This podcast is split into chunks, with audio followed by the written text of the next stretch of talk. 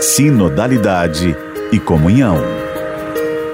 Olá, querido irmão, querida irmã, ouvinte do programa do Sistema Aparecida. Aqui é o Padre Vanderlei, missionário redentorista, convidando você a refletir neste momento a sinodalidade em nossa caminhada de igreja. No programa de ontem nós falamos sobre a, as atitudes ou é, que devemos cultivar, né? A espírito que devemos cultivar para viver a sinodalidade. E aí nós temos como, como continuidade a reflexão sobre atitudes que devemos evitar. Essa é muito interessante. Nos documentos sinodais, o Papa Francisco nos ajuda a refletir que Deus nos conduz no caminho comum da conversão, que é a maneira como a igreja se identifica, pois somos conscientes que a igreja é a comunidade dos que estão no caminho da salvação logo em processo de conversão, e devemos, através desta experiência de humildade, nos aproximarmos uns dos outros. Para quê? Para que Deus se achegue a nós, né?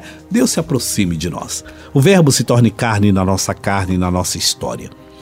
Nesse caminho, nos alerta o Papa, devemos cuidar para evitarmos aquelas atitudes ou posturas denominadas por ele tentações que nos desviam do caminho sinodal. Né? Aqui nós vamos elencar as oito atitudes ou tentações que o Papa nos alerta para que devemos evitar.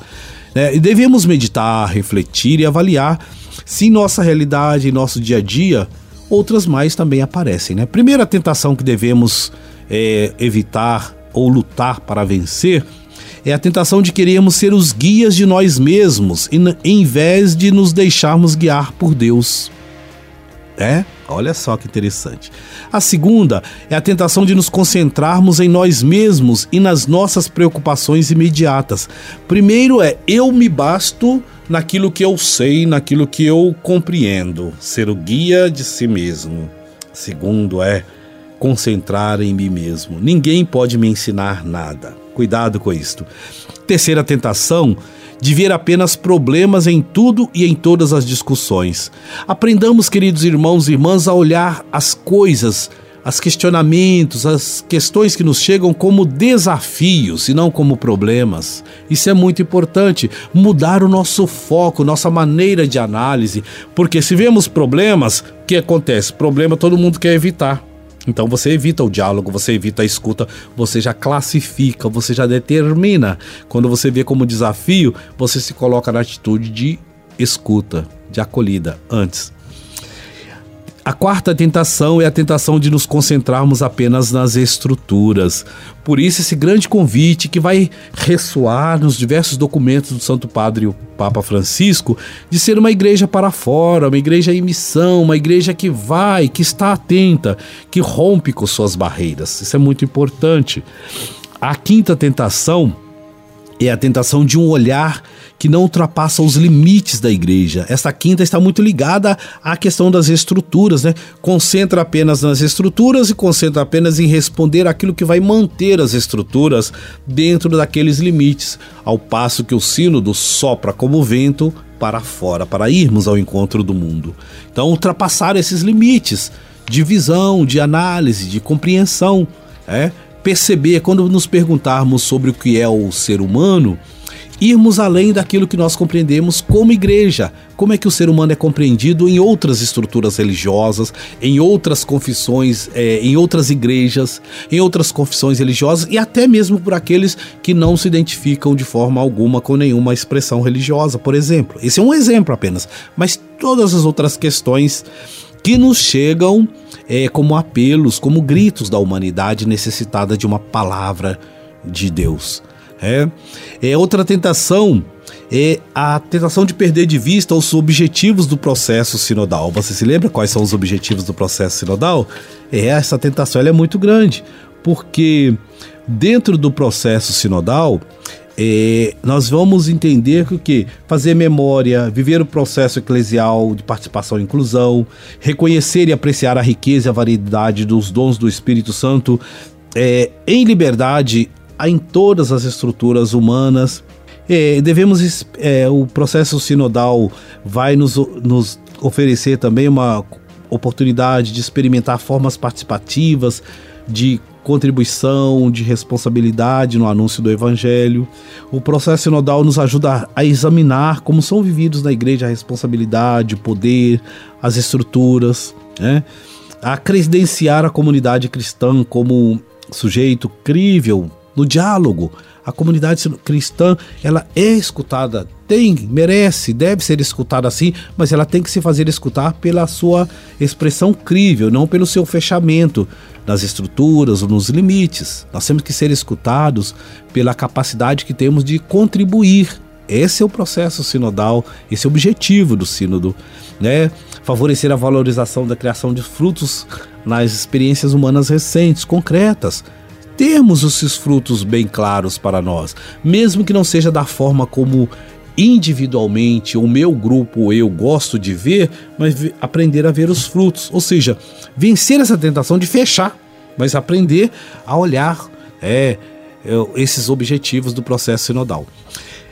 A sétima tentação é a tentação do conflito e da divisão. Olha como isso o Papa insiste nessa questão o tempo todo, né, meus irmãos e irmãs?